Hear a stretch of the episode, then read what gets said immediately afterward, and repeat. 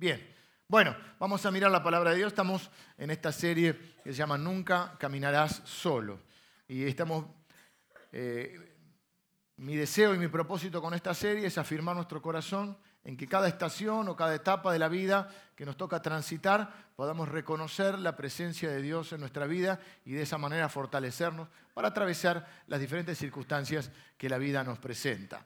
Hemos visto ah, la presencia o he reconocido la presencia de Dios en el valle. El valle es el lugar bajo, cuando, cuando el rey David dice el valle de sombra de muerte, cuando las cosas se ponen realmente difíciles. Y, vimos que era más eh, que en la cima de la montaña, es decir, cuando todo va bien, ahí es disfrutamos las bendiciones de Dios. Pero lo conocemos íntimamente cuando atravesamos algún valle. Luego hablamos del desierto el domingo pasado y vimos la, vida, un episodio en la vida de un profeta del Antiguo Testamento que llamaba Elías, llamó Elías. Y vimos la presencia de Dios en el desierto. El desierto es más extenso que el valle y es cuando nos sentimos atrapados y parece que no va a terminar y está nuestra vida seca y nos sentimos este, en medio de esa aridez. Y vimos que Dios se le presenta, primero vimos todo el cuidado eh, amoroso de Dios, preparándole comida en el desierto, trayéndole comida, un pan calentito hecho en las brasas. Y después vimos que eh, Dios se va a presentar y viene un terremoto. Primero viene un viento grande, pero Dios no estaba en el viento. Luego viene un terremoto. Eh, y seguramente muchos podrían pensar, bueno, Dios está ahí en lo espectacular, pero Dios no estaba en el terremoto. Después viene el fuego, y tampoco Dios estaba en el fuego hasta que al final viene como, un, como una brisa suave, un silbo apacible, un susurro, y Elías, acostumbrado a reconocer la presencia de Dios, se da cuenta y sale de una cueva porque sabe que en, esa, en, esa, en ese silbido suave y amable estaba Dios. Y nos preguntamos por qué Dios a veces no habla en medio de los desiertos, por qué no habla en la espectacularidad, por qué no, hace, no lo hace con una voz fuerte, eh, estruendosa, por qué habla bajito, por qué susurra, para hacernos saber que está cerca. Y vimos que Dios está cerca en medio del desierto. Por eso te habla bajito, porque está al lado tuyo. Hoy vamos a hablar de las tormentas, las tormentas de la vida. ¿eh? las tempestades. Y estábamos pensando cómo, bueno, justamente ver cómo reconocer la presencia de Dios en medio de las tormentas. Nunca dejes que la presencia de una tormenta te haga dudar de la presencia de Dios. Por eso esta serie se llama Nunca caminarás solo. Cuando estábamos hablando de las tormentas, cuando estaba pensando en este tema, recordé o estuve mirando, eh, bueno, hace poco hubo un, gran huracán, en, siempre es general, se dan mucho en Centroamérica, en Caribe y en la zona sur de los Estados Unidos, ¿no? Eh, y siempre están los huracanes.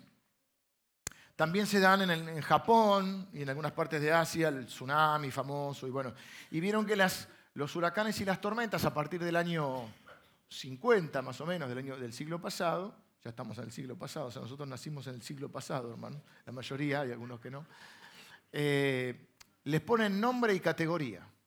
Entonces el que pasó ahora era el Dorian, ¿no? Le van poniendo la letra eh, como alfabéticamente. O sea que el próximo que toque a veces de E, tiene que ser con E, podría ser, no sé, Esther. Y no repiten el nombre.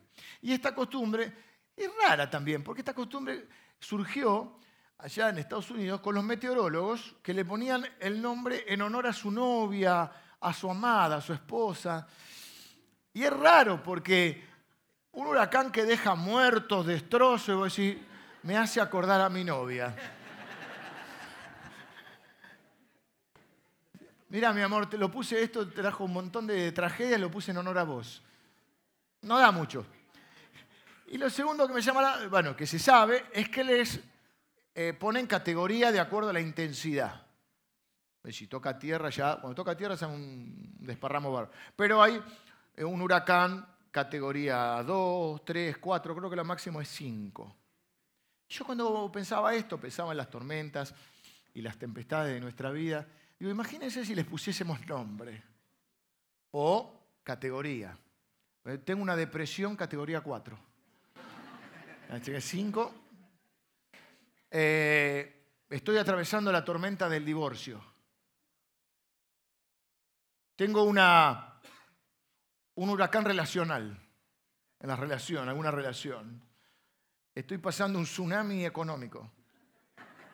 ¿Qué categoría? te dice el otro. Y estoy en 3 para 4 en cualquier momento. Si toca tierra, quedo seco. ¿Qué hacemos o qué hacer o qué haces o qué has hecho hasta ahora cuando viene una tormenta, una tempestad a tu vida? Algunas personas se preguntan dónde está Dios. Es una pregunta. Los cristianos en general no le echamos la culpa a Dios porque, bueno, ya tenemos un, hemos sido formados en el temor de Dios y entonces echarle la culpa es muy fuerte. Por ahí hacemos alguna pregunta como ¿dónde está Dios? ¿Por qué Dios lo permitió? Y mucha gente que no conoce a Dios sí realmente dice, bueno, Dios es malo porque mira lo que me está pasando, qué injusto. Eh, ¿Por qué Dios permite esto? Sí, es una pregunta que hacemos los cristianos. Pero como les dije, nuestra, nuestra tesis de hoy va a ser que nunca permitas que la presencia de una tormenta te haga dudar de la presencia de Dios. Vamos a ver un episodio que se encuentra en el libro de los Hechos. Cuando hablamos de tormentas, y siempre lo llevamos a las tormentas de la vida, estamos tentados, o eh, como predicador, siempre está tentado a ver dos, por lo menos hay dos pasajes emblemáticos eh, cuando se habla de la tormenta, que son los dos episodios donde Jesús calma la tormenta. Uno, él está durmiendo, lo pueden encontrar en, las cuatro biografías que existen en la Biblia acerca de Jesús. Eh, tiene que ir rastrear. Cuando Jesús, o una vez donde Jesús camina sobre las aguas, se aparece a los discípulos que están, los apóstoles que están en una barca en medio y se levanta una tempestad en el mar de Galilea y Jesús se aparece caminando y calma la tormenta. Ese es un episodio muy conocido de la Escritura. El otro es que Jesús está durmiendo en una parte del barco y vienen los discípulos a despertarlo y dice, ¿cómo no tenés cuidado de nosotros que nos estamos hundiendo? Pero no vamos a tocar esos eh, no porque no se pueda tocar, ni porque tener una ansia de originalidad, sino porque, bueno, en este caso la palabra de Dios nos va a llevar a Hechos capítulo 27, donde va a haber una tempestad que no la va a afrontar eh, los discípulos, los apóstoles, ni Jesús, sino el apóstol Pablo, que es un apóstol eh, muy particular, porque no estuvo. El requisito de los apóstoles es haber estado con Jesús. Los apóstoles habían estado con Jesús, salvo algunas excepciones. Pablo se le presenta a Jesús, pero ya el Jesús eh, resucitado y ascendido se le presenta luego. El apóstol Pablo está encarcelado, los pongo un poco en contexto, está encarcelado, viajando o detenido, viajando eh, porque tiene que comparecer ante el César, autoridad romana. Él es detenido por los judíos, los judíos lo quieren juzgar, lo quieren condenar, pero no pueden porque él es ciudadano romano. Dios arma todas las cosas. A veces cosas que te pasan en tu vida, ¿por qué nací acá? ¿Por qué la familia es así? ¿Por qué esto? ¿Por lo otro? Dios usa todo. Y no sabemos a raíz de qué, pero sabemos que Pablo era ciudadano romano, el cual tenía, estaban bajo el imperio, la órbita del imperio romano que abarcó el, mundo conocido prácticamente, donde vas hay, ruinas romanas. Entonces, al ser ciudadano romano tenía derechos y privilegios que otros no tenían. Entre ellos no lo podían encarcelar o no lo podían juzgar, condenar los judíos. Y él apela romano. Algunos dicen que fue un, error, Dios tiene todo, porque si él no hubiera apelado, por ahí lo hubieran podido soltar. Pero como ya había apelado eh, a, Roma, él tiene que ir a declarar delante del César. En el viaje lo van trasladando, se produce esta tempestad que vamos a leer en el día de hoy y vamos a ver algunas cosas, algunos pensamientos que quiero compartir con ustedes. Hechos capítulo 27. Por los anteojos, si no estoy tratando de adivinar qué es lo que dice. Y aunque ya lo leí, quiero ser eh, más literal en, lo que leamos. Dice el versículo 18, eh, pero siendo, no vamos a leer el 17, y una vez subido a bordo, usaron de refuerzos para ceñir la nave y teniendo temor de dar en la sirte, arriaron las velas y quedaron a la deriva. Pero siendo combatidos por una furiosa tempestad, al siguiente día empezaron a alijar. Alijar es a aliviar la carga del barco, a tirar cosas para que el barco no se hunda.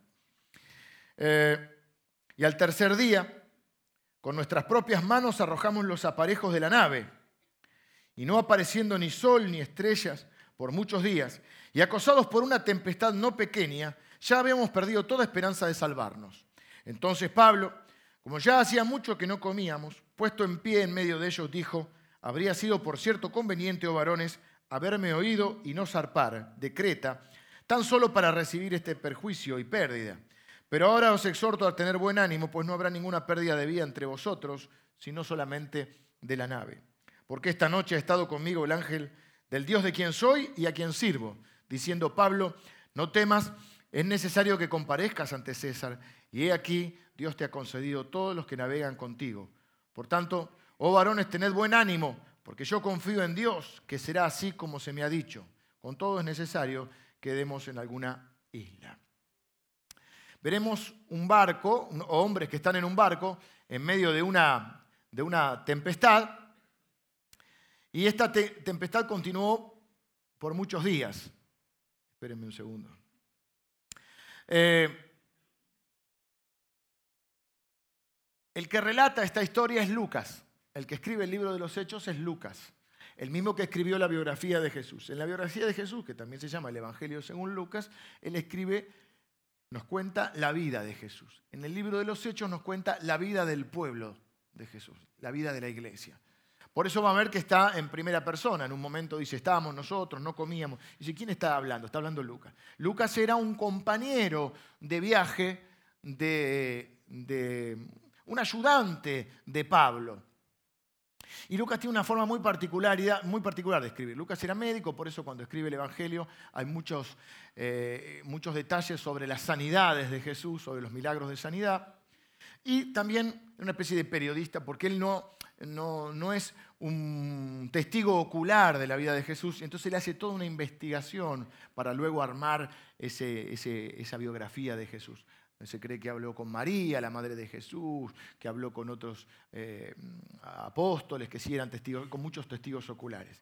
Entonces, y hay una forma muy particular. Entonces él dice, se levantó una tormenta no pequeña. Siempre usa esa frase, a mí me da mucha gracia, no sé por qué, para decir que se, que armó una gran tormenta. Entonces en un momento va a decir, hubo un desacuerdo entre Pablo y Pedro, hubo un desacuerdo no pequeño. A veces dice no poco también, ¿viste? Lo azotaron no poco, ¿viste? No es una forma, es como mi voto no positivo. ¿No? Es un eufemismo para decir mucho. ¿no? Entonces dice, en este caso, hubo una tormenta no pequeña. Esta tempestad no solo fue grande, sino que fue por varios días. Al punto que dice que comenzaron a tirar la carga, primero empezaron a tirar todo por la, borda para que el barco no se hundiese, al final ya estaban tirando hasta los, los, aparatos que necesitaban para el barco, ya tiraban los GPS. A tal punto que dice el versículo 20, ahora vamos a ir leyendo versículo por, por versículo, ellos creen que se van a morir, que se van a hundir, a tal punto que el versículo 20 dice, y no apareciendo ni sol ni estrellas por muchos días, o sea, la tormenta seguía. Por ahí si es una tormenta corta, la piloteamos, pero cuando ya se hace más larga, sucede esto, o nos puede suceder esto. Dice, acosados por una tempestad no pequeña, ya habíamos perdido toda esperanza de salvarnos. Perdimos la esperanza de salvarnos. ¿Cuántos usarían esta frase para algo eh, que están, por lo que están pasando, por algo lo que están viviendo? Hablo todo el tiempo con gente que ha perdido la esperanza. Porque cuando dura poco va, pero cuando algo es extenso, dura en el tiempo y es se combinan estas dos cosas, la intensidad de la situación, la intensidad de la tormenta y la duración de la tormenta. Uno no puede controlar la intensidad de la tormenta que viene a nuestra vida, ni puede controlar la duración. Puede controlar cómo va a responder a esa tormenta. Y dice que ellos habían perdido toda esperanza de salvar. ¿Cuántas veces en la vida nos pasa eso? Perdemos la esperanza sobre situaciones que estamos viviendo. Y uno dice, no hay forma que salgamos, no hay forma que este matrimonio, que nuestro matrimonio salga adelante. Hemos perdido toda esperanza. Algunos están viviendo alguna situación con sus hijos, con sus hijos quizás están lejos, no están, o están cerca, pero están lejos. No sé si me explico. Y quizá uno ha perdido toda esperanza de que ellos salgan adelante, quizás de que se reconcilien con el Señor, quizás están lejos del Señor, y uno dice, perdimos toda esperanza de que, eh, de que esto sea posible. Y ya estás atravesando una tormenta económica, y ya se hizo larga la cosa y perdiste toda esperanza de poder salir adelante. Quizá estás atravesando una enfermedad y perdiste toda esperanza de poder vencer esa enfermedad, ese cáncer, esa situación que estás viviendo. Esto es lo que les pareció. ¿Por qué? Porque había durado mucho y porque había sido intensa. Habían renunciado a toda la esperanza. Mi propósito en esta mañana, para eso vine, para eso me levanté, para eso me bañé. No me peiné porque no me peino. Para decirte que no renuncies a tu esperanza. Que nuestra esperanza no está en la ausencia de tormentas, sino en la presencia de Dios en medio de la tormenta. Nunca dudes, por la presencia de una tormenta, nunca dudes de la presencia de Dios. Versículo 21 eh, dice algo que nos encanta decir a muchos de nosotros cuando alguien está pasando por una tormenta. Dice el versículo 21, entonces Pablo, como ya hacía mucho que no comíamos, puesto en pie en medio de ellos, dijo, habría sido, él lo dice un poco más elegante, habría sido, por cierto, conveniente, oh varones, haberme oído y no zarpar de Creta, tan solo para recibir este perjuicio y pérdida. En otras palabras, le está diciendo, yo te dije, yo te avisé y vos no me escuchaste, cantarían los Cadillacs. Pablo era un hombre espiritual, pero no se priva, no está exento de hacer esto que hacemos nosotros. Te lo dije, si hubieras escuchado, no estarías en esta situación, no estarías en esta tormenta. ¿Por qué estaban en la tormenta? Porque era su culpa. Porque habían tomado una mala decisión. Si leemos el contexto de todo el pasaje, lo pueden leer, recuerden que es el capítulo 27 porque es larga la historia, es una travesía que realizan. Imagínense en ese tiempo, tardaba más todavía en hacer todo eso. Pablo acá lo está diciendo, yo le dije que no salgáramos, pero no quisieron oírme. Ahora estamos viviendo esto. Yo te avisé y vos no me escuchaste. No sé a ustedes, a mí me pasa que cuando yo estoy en una tormenta y es culpa mía, tengo menos expectativa de que, de que Dios venga a ayudarme.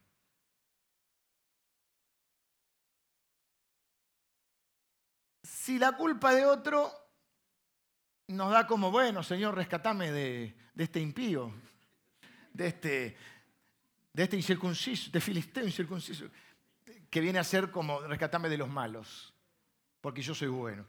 Pero cuando uno está en la tormenta por culpa propia, por responsabilidad propia, por una decisión que tomó, se nos hace más difícil. Mi papá siempre me decía, una frase no, no muy filosófica, pero él decía, calavera no chilla, hijo, que significa mm, no te quejes eh, si vos eh, hiciste, tomaste la decisión. En los círculos cristianos, porque siempre el, ser humano, no, no el ser humano tiene la tendencia a echar la culpa a otro. Entonces, ya viene de nuestro... Muchas cosas, muchas conductas nuestras se, se, explican a partir de nuestros antepasados, de nuestro antepasado Adán. Entonces cuando Jesús, eh, Dios viene y le dice, ¿qué es ese Adán? ¿Eh? porque Adán había comido del fruto prohibido este, y se había dado cuenta que, estaba desnudo, menos mal que no había Instagram. Entonces se puso unas hojas de, de, parra, le dijo a Eva, estoy perdiendo imagen a tu lado, perdiendo imagen de Dios, y entonces le dice, ¿qué estás haciendo? Y él dice, la mujer que me diste. Que traducido es, no soy culpable yo, es ella, pero ella, ¿quién la creó a ella? La creaste vos.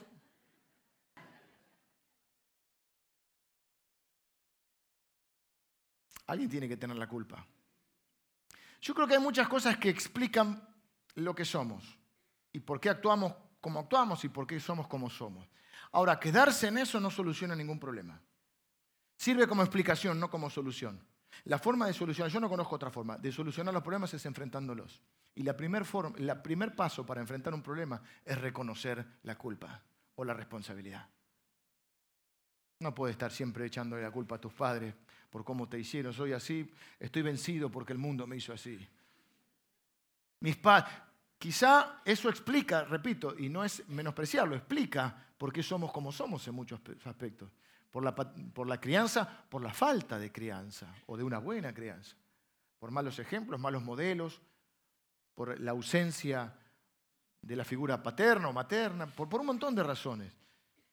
Y son válidas en cuanto a explicación, pero no, no, nos sirven como solución. Y en un momento para solucionarlo hay que hacerse cargo y decir, ya tengo cierta edad, en mi vida, puedo seguir tratando de encontrar explicaciones. que por ahí sirven, pero en algún momento tengo que resolverlo. Y tengo que hacerme cargo de las decisiones. Porque el problema es que muchas veces eso nos lleva a no hacernos cargo de las decisiones. En los círculos cristianos, bueno, la gente a veces le echa la culpa a Dios, o el mundo me hizo así, o Dios me hizo así. Y en los círculos cristianos muchas veces le echamos la culpa al diablo. Que el diablo tiene su parte, porque dice que la Biblia que el diablo eh, está listo para hurtar, matar y destruir. Pero a veces el diablo dice, esta no tengo nada que ver yo. Esta te la mandaste vos. Por ahí te tentó un poquito.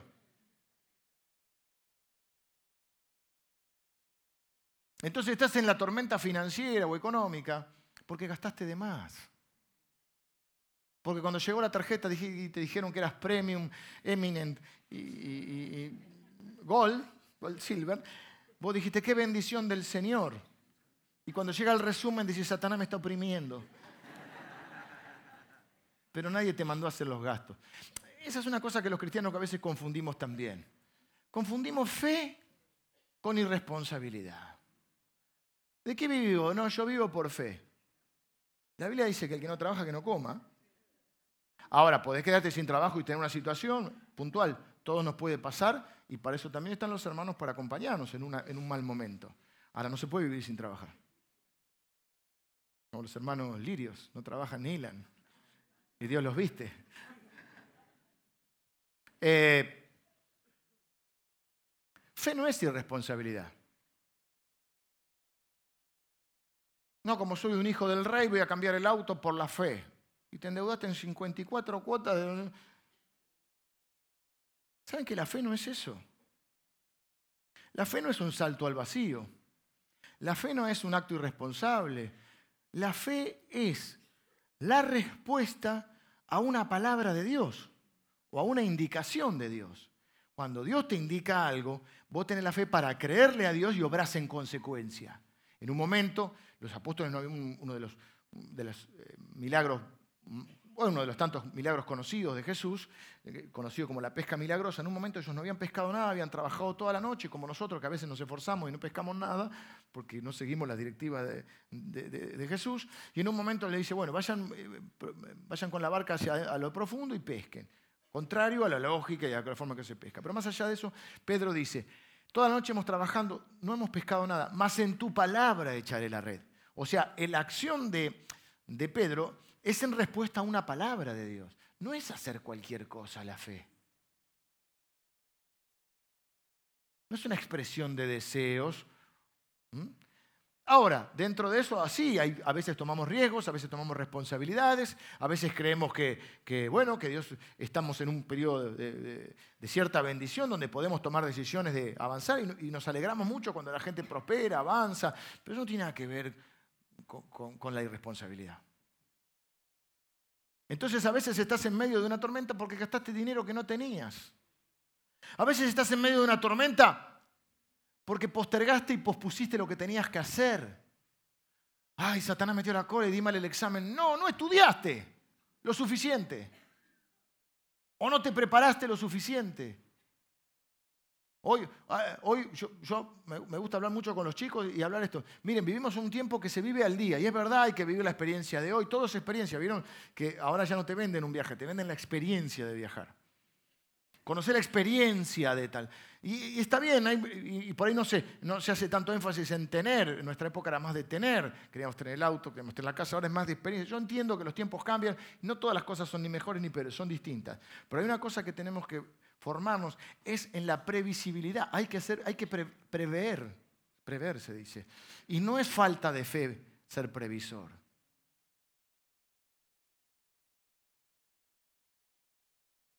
Nuestra cultura, sobre todo la cultura latinoamericana, incluidos los argentinos, por ejemplo, somos tremendamente impuntuales, hermano. Tremendamente impuntuales. Y eso es una falta de previsión. Y eso es una falta de respeto hacia el otro. Y eso es una falta de excelencia. No podemos llegar tarde a todos lados, hermano. El otro no tiene por qué esperarte. Vos no sos dueño del tiempo del otro. Pero llegamos tarde a todos lados. No, no, yo soy puntual. No, vos tenés el reloj cambiado 15 minutos crees que llegas puntual, llegas 15 minutos tarde a todas. Y ya es una gracia, pero no es una gracia. Es una falta de respeto y es una falta de excelencia. Vos no podés llegar tarde. Y para no llegar tarde tenés que prever a qué hora tenés que estar, a qué hora tenés que salir. No podemos seguir echando la culpa al tren, a la estación, al semáforo, al tránsito. Si ya sabes eso, no se puede. ¿Viste cómo es fulán? Y ya conocemos hasta las tretas de los que llegan tarde. Que no te atienden el teléfono mientras lo llamas un ratito. Al ratito lo atienden. O te llaman y dicen, estoy llegando. Ahí ya ganó 15 minutos. Y creo que uno no se da cuenta. Y uno dice, viste cómo es. Pero ese viste cómo es incluye un montón de cosas que no son buenas. Y te hace perder credibilidad, te hace perder excelencia, te hace perder seriedad. Yo una persona que ya llega tarde, si es una entrevista no me da ganas de atenderla. Discúlpenme que se lo diga. Total, ustedes son mi familia. Y si era, era para tener 45 minutos, los perdiste. Te quedan 15. Porque yo no puedo retrasar a todo lo que tengo que hacer después. Porque tu tiempo vale igual que el mío. Tenemos que llegar temprano. No se puede llegar tarde a todos lados. ¿Por qué digo esto? No sé. Por la previsibilidad. Porque yo, bueno, una de las cosas que hablamos, tenemos que hablar con nuestros hijos de esto. Primero darles el ejemplo y hablar con nuestros hijos. ¿A qué hora tenés que estar en tal lado? Esa pregunta es importante. Hay que enseñarles, después ya tienen que saber ellos. Y ellos nos tienen que decir a nosotros, pa, tengo que estar, ¿a qué hora tengo que estar siete y media? Ok, no tienen por qué saber el camino. Así que voy a decir, mira, para llegar siete y media tenemos que salir siete menos cuarto. Yo no te voy a decir que te bañe, que te vista, que te peine, que te perfume. Yo te voy a decir que salimos siete menos cuarto. Y no va a ser un nene toda la vida, 18 años, 20 años, le vas a decir, mira que te anda a bañarte, deja la play. No, no, ya es grande. Porque después va a llegar tarde al trabajo, va a llegar tarde el examen. ¿Cuándo es el examen? Mañana, vuelve a las 11 de la noche haciendo la guía de trabajo, pero ¿cuándo es el examen? Mañana.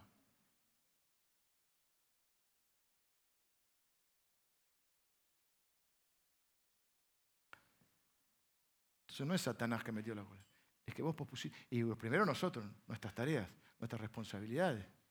Asumir las responsabilidades y hacerlas en el tiempo y en la forma. No podés tener siempre una excusa porque la gente se da cuenta y porque además el único perjudicado sos vos. Entonces a veces estás en una tormenta porque no hiciste lo que tenías que hacer en su momento. Y viene el jefe a decirte, está hecha el informe y vos hablas en lenguas, pero a él no le importan las lenguas. Ni las humanas ni las angelicales. Él quiere el informe hecho. Hay gente que, hay una frase que dice que hay gente que siempre tiene una excusa o un problema para cada solución. ¿Sabes por qué le pagan el sueldo a las personas? Porque te saquen problemas, porque te solucionen problemas, no porque te traigan problemas. Y si el informe que vos tenías que hacer lo tiene que hacer él, a la segunda vez te quedas sin trabajo y Satanás me echó. No te echó Satanás. Pospusiste tu trabajo, no hiciste, no cumpliste con tu parte. Esto es muy importante y esto es escuela de vida, el Evangelio. Eh, a veces estás en una tormenta porque dijiste algo que no tenías que decir. Abriste la boca de más. Tantas cosas para decir sobre esto. Solo voy a decir esto. ¿Cuántas veces te metiste en problemas por, abrir la boca de más? Todo lo demás que no levantan la mano no les creo, son unos mentirosos. Que Dios los bendiga. Así están. Te lo bailo, ¿viste? ¿Cuántas veces te metiste en un problema porque todos los demás te dijeron que no lo hagas, pero lo hiciste. No salgas con ese chico, te dijo tu madre. No salgas con ese chico, te dijo tu abuela. No salgas con ese chico, te dijo tu padre, tus amigos, pero saliste igual. Es que él tiene mucho potencial. Potencial para destruirte la vida tiene. Sí. Saliste. Y ahí viene, como el apóstol Pablo decir, yo te avisé, y vos no me escuchaste. A veces estás en medio de una tormenta porque solo es culpa tuya. Quizá por eso perdieron la esperanza, porque era su culpa. Y como te decía, no sé si, no sé en tu caso, pero a mí me pasa que cuando es culpa mía hay menos expectativa. Eh, ahora ya aprendí igual, pero eres menos expectativa, porque si es culpa de otro es más fácil acudir a Dios. Yo te quiero decir que aunque sea culpa tuya, tienes que acudir a Dios. Y que la única forma de resolverlo es enfrentándolo. Y el primer paso es hacerse cargo reconocer nuestra responsabilidad, llamarle culpa o responsabilidad, si fue una mala decisión, pedir perdón a Dios y a quien tengas que pedir perdón y buscar la ayuda de Dios. ¿Qué es lo que les enseñamos a nuestros hijos? hijos, pueden, yo a mis hijos les dije de chiquito, ustedes pueden hacer la, no hagas esto, no hagas lo otro, lo les enseñando. Pero si, me, si metes la pata, venís a mí o a mamá. No andes queriendo buscar el consejo de otro por ahí porque sobre llovido, mojado, va a meter la pata más. Consejo de un amigo, de alguien que sabe. no, no, vení acá. Te vamos a retar, te vamos a hacer unas cosas, pero después te vamos a ayudar. Tienen que saber nuestros hijos que pueden contar con nosotros para no andar buscando ayuda en otro lado. De la misma manera con Dios. Por ahí te comes una tormenta, por tu culpa, no estás exento, pero Dios siempre te va a ayudar. Claro, todos los que estaban en el barco tampoco eran responsables. Y a veces te comes una tormenta de la cual no sos responsable. Había tripulantes, navegantes y había un capitán. Y de última el que decidió fue el capitán. Y Pablo dijo, no salgamos porque va a haber tormenta, va a haber tempestad, no, pequeña, dijo Lucas. Y el capitán salió igual. Y a veces en nuestra vida atravesamos tormentas y no fue tu culpa. Tus viejos se separaron en un divorcio eh, Sí, estoy trabado. Controvertido, eh, tumultuoso, no, no, pequeño. No pequeño, diría eh, Lucas. Y vos no tenés la culpa. Y quedaste en el medio. Lo primero que yo, ah, ya no hablo tanto con chicos, hay otros pastores de jóvenes, pero cuando fui pastor de jóvenes era decirle, no es tu culpa. Que tu papá se divorcie no es tu culpa. Vos no sos el esposo de tu mamá. Para que tu mamá hable como tiene que hablar con un consejero, vos no sos el esposo. Vos no sos la esposa de tu padre. Vos no sos el consejero de ellos. Vos no tenés que ser el adulto porque ellos son los adultos. Si los padres entendiéramos esto, hacemos cada desastre con nuestros hijos. Así que a veces estás en una tormenta en la cual eh, no tuviste injerencia en la decisión.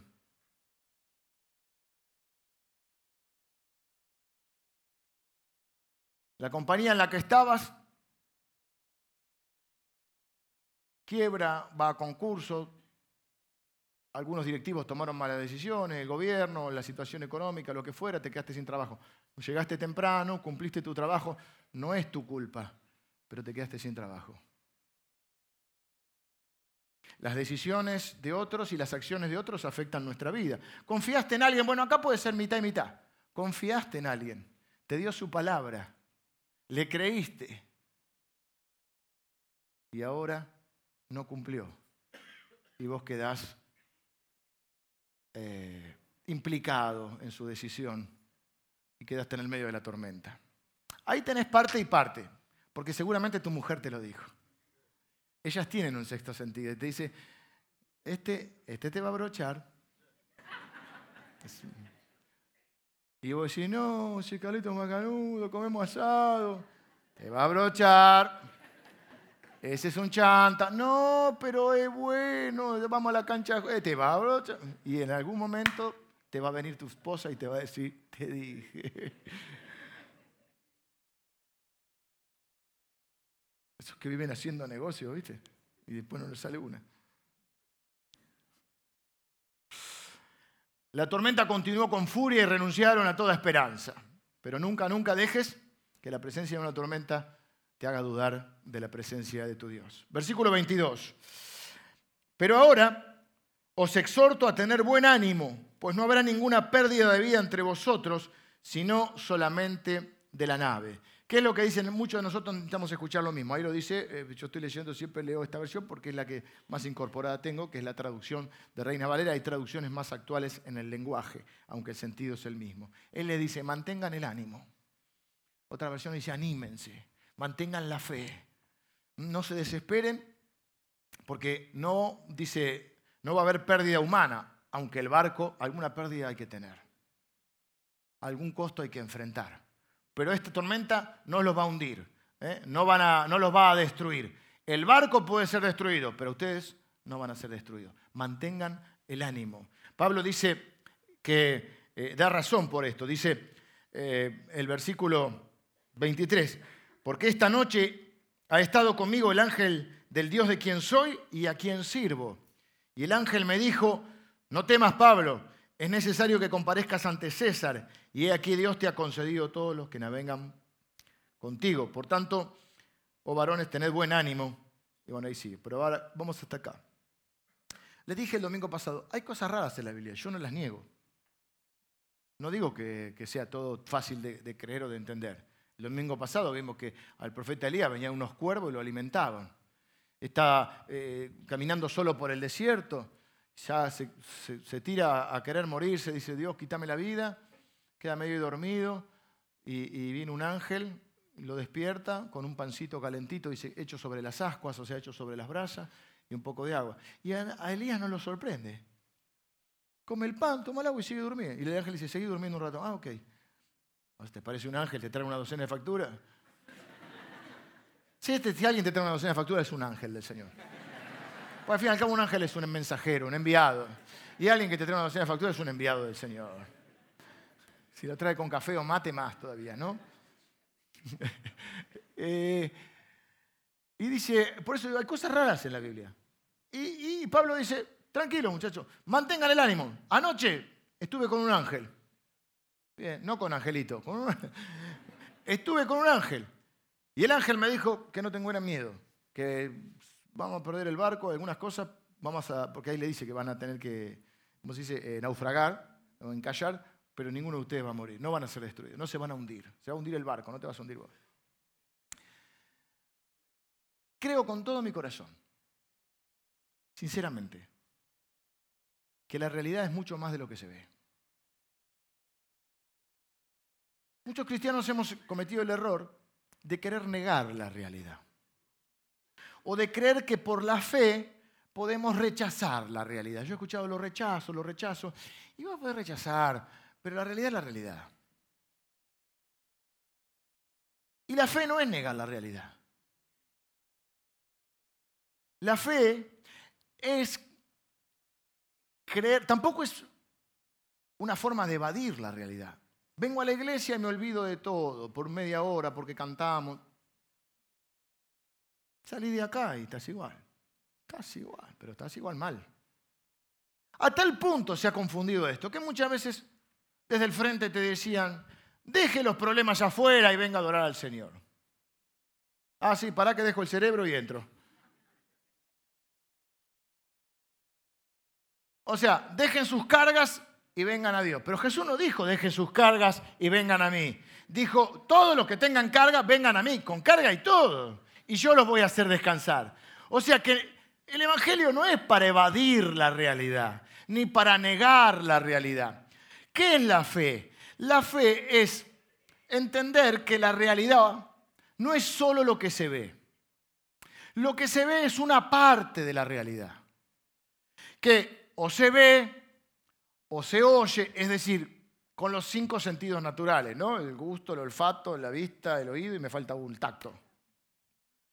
Es decir, nosotros no negamos la realidad, lo que está está, la enfermedad está, el tumor está, la crisis matrimonial está, no es negarla la fe.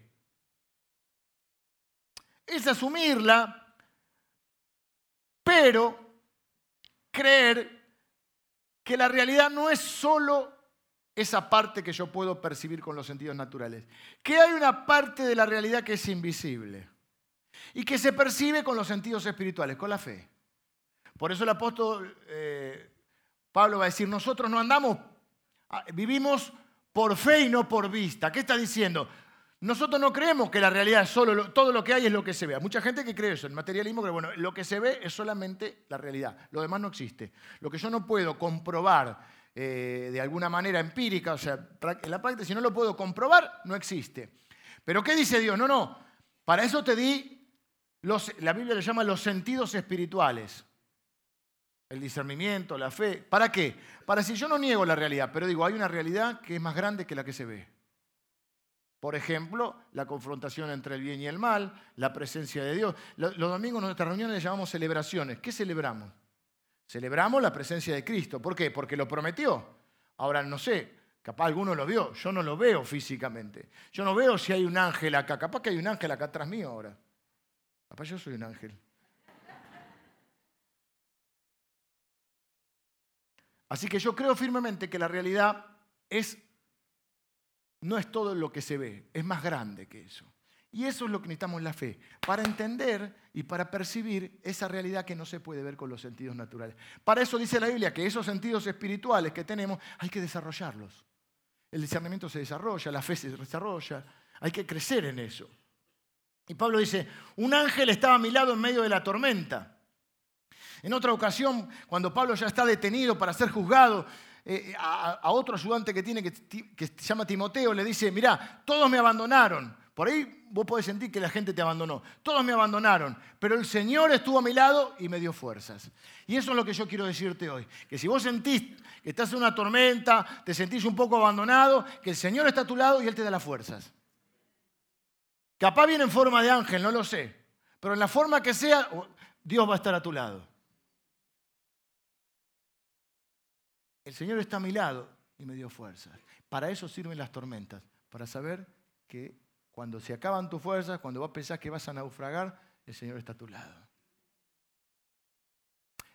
David, el rey David lo dijo de otra forma, dijo, llegó al extremo, dijo, aunque mi padre y mi madre me dejaran, es raro, pero hay mamás que, o papás que han dejado a sus hijos, es raro, pero aunque mi padre y mi madre me dejaran, con todo el Señor no me dejará.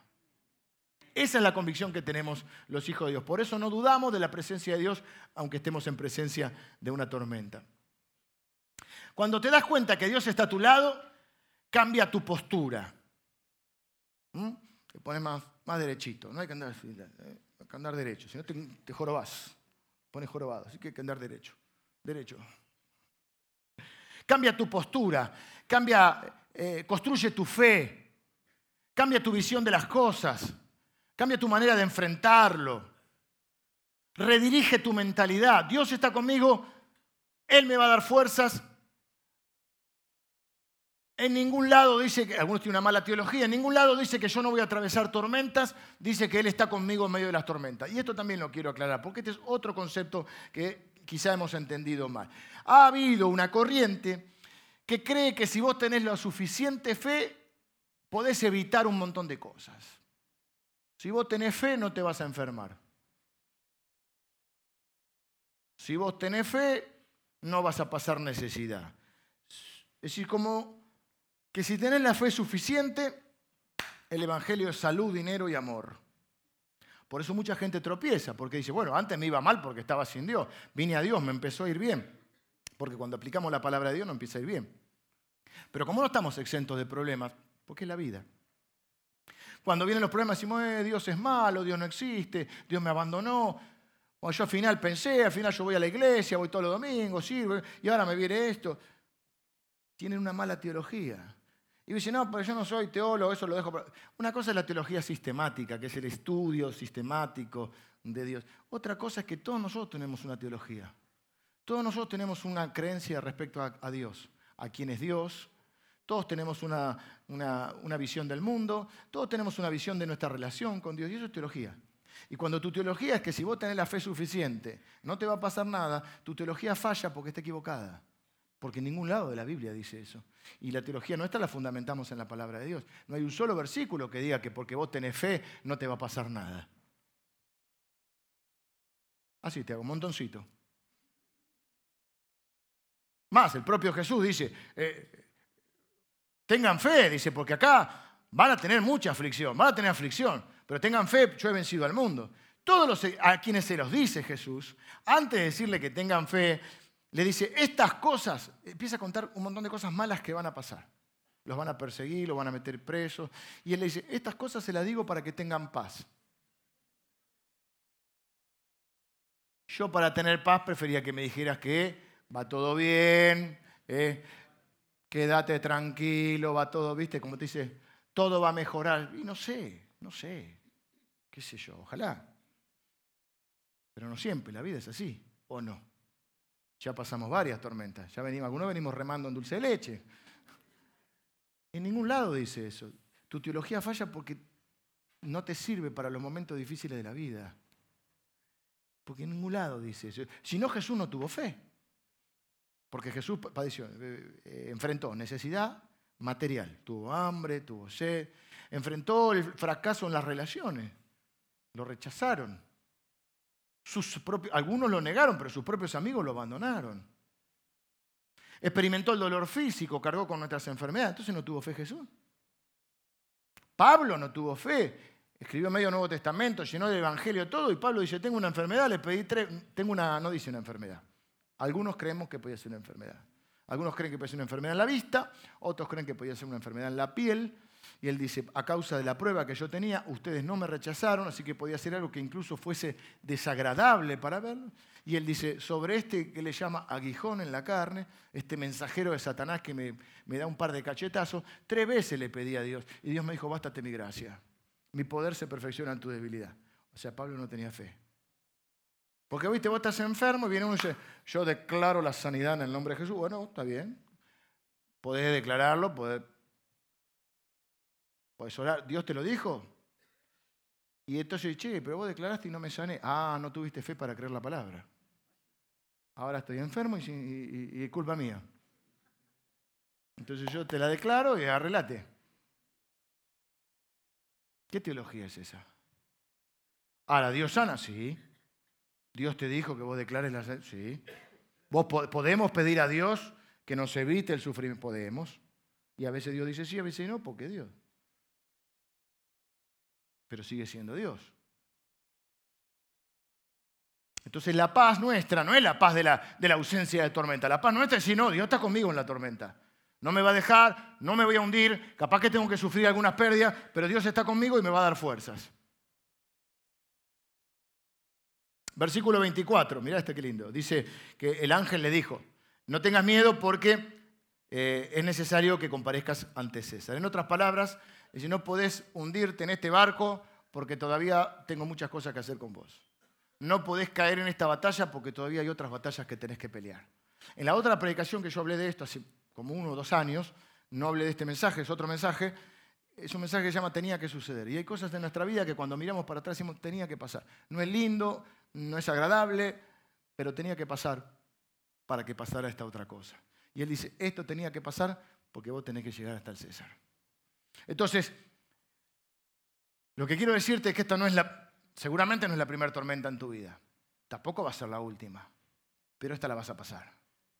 Mientras estás vivo, quiere decir que Dios todavía tiene propósitos. Y hay propósitos en las tormentas. Hacerte más fuerte, eh, hacerte que puedas eh, ejercitar tus sentidos espirituales, te ejercitas en la oración, en el discernimiento, en la fe, crezca tu fe, crezca tu misericordia, porque si vos te metiste en una tormenta por una mala decisión, por un pecado, por una mala acción, por un error que cometiste, llamalo como sea, vos vas a tener misericordia con el, con el que comete algo. Cuando todos lo condenen, vas a decir, che, no seamos tan duros con él. A cualquiera le pasa. Dice, cualquiera sos vos. Entonces te hace mucho más misericordioso. Te hace más sólido en la fe, porque viste que cuando ya pasaste un par de tormentas, cuando viene otra así vieja, trae el piloto, ya estás acostumbrado. Si no, la primera te andas ahogando.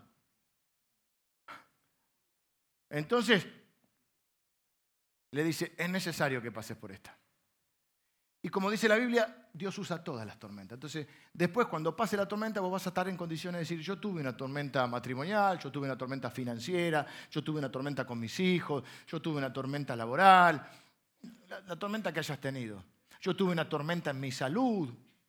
Y saben qué, la superé así y así y así. Y Dios estuvo conmigo y me dio fuerza. ¿Y a quién se lo vas a decir? Al que está pasando la tormenta. Y qué inspirador que es para nosotros que alguien que ya lo pasó diga, tranquilo, la vas a atravesar, como la atravesé yo. Y vos, si lo hizo con él, lo puede hacer conmigo. Vengan los músicos, ya terminamos. Eh, Dios dice, no te vas a hundir en esta tormenta porque tengo más cosas para que hagas, más oportunidades para que sirvas y bendigas a otros, más estás llamado a ser de bendición, así que no te vas a hundir porque te voy a usar para bendecir a otros. Hay propósito en la tormenta, Él te está fortaleciendo, está profundizando tus raíces, te está haciendo más sabio, más sólido y más misericordioso. Un día vas a decir, yo he pasado también esta tormenta. Versículo 25, ya estamos terminando, dice, por tanto, varones, tened buen ánimo, porque yo confío en Dios, que será así como se me ha dicho. Mi fe no está en lo que veo, dice Pablo. Mi fe está en lo que Dios dice. Tengo fe en que será como Dios dijo que va a ser.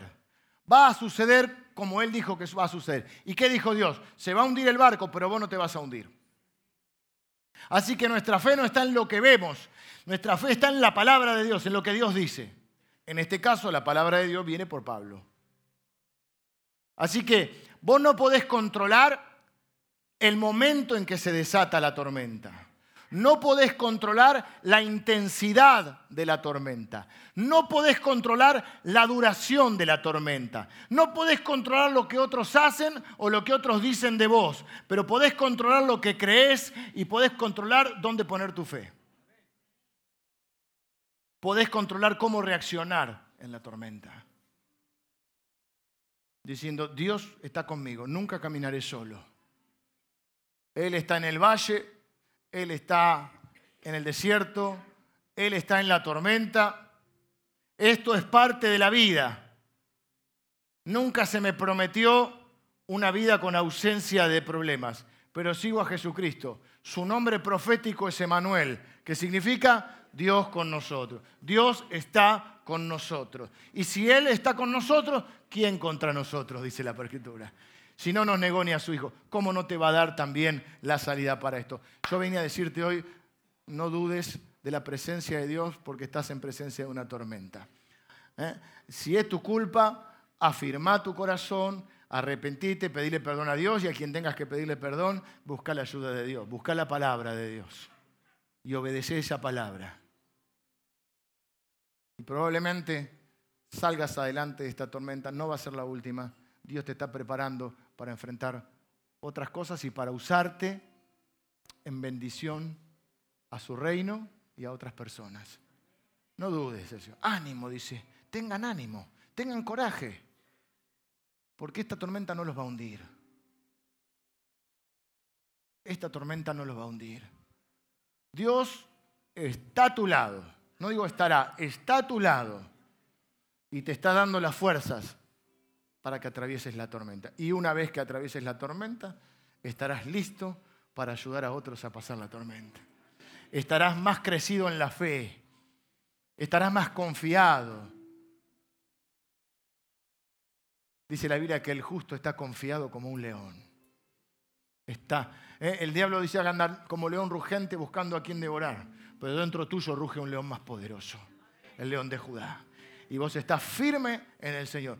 Firme, aunque si nadie te dijo que no iba a haber tormenta. Y si te lo dijeron, te dijeron mal.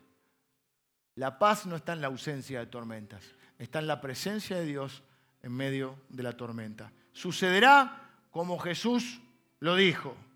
Sucederá como Dios dice. Mi fe no está en lo que veo, mi fe está en lo que Dios dice. ¿Y qué dice Dios? No tengas miedo yo estoy contigo. 365 veces dice la Biblia, no tengas miedo, yo estoy contigo. Qué casualidad, ¿no? Entre comillas, casualidad.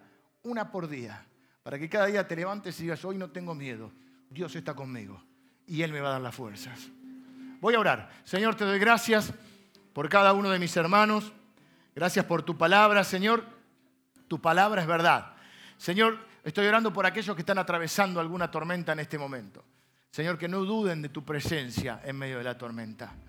Señor, que puedan percibir con esos sentidos espirituales que se están desarrollando en nosotros, puedan percibir tu presencia, reconocer tu presencia y reconocer tu voz. Nuestra fe no está puesta en lo que vemos, nuestra fe está puesta en tu palabra, en lo que vos decís, Señor.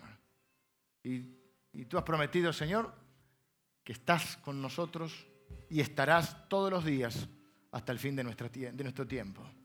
Así que Señor, yo bendigo a cada uno de mis hermanos, los que están atravesando. Padre, reconocemos que muchas tormentas en nuestra vida son por nuestra culpa, por nuestra responsabilidad. Y te pedimos perdón si es el caso. Pero buscamos tu ayuda y tu socorro. Señor, también a veces hemos sufrido las consecuencias de las malas decisiones de otros. ¿eh? Y hemos atravesado tormentas porque no podemos controlar lo que otros hacen o lo que otros dicen, pero sí podemos controlar cómo vamos a reaccionar. Sí podemos controlar lo que vamos a creer y sí podemos controlar dónde vamos a poner nuestra fe. Y queremos creer en tu palabra y poner nuestra fe en ti. Fe de que estás con nosotros, a nuestro lado, dándonos fuerzas. Yo bendigo a cada uno de mis hermanos, Señor, que pueda percibir tu presencia y grabar en su corazón esta verdad. Nunca caminaré solo porque tú estás conmigo, Señor. Tú estás conmigo. Tu gracia ha invadido mi vida. No estoy solo en este momento, no estoy solo en esta tormenta, no estoy solo en esta crisis matrimonial, no estoy solo en este problema económico, no estoy solo en este inconveniente con mis hijos, no estoy solo entrando al quirófano, no estoy solo entrando a la sala de guardia. Tú estás conmigo y me darán la fuerza y yo voy a salir adelante porque tú tienes propósito para mi vida. Oro en el nombre de Jesús. Amén.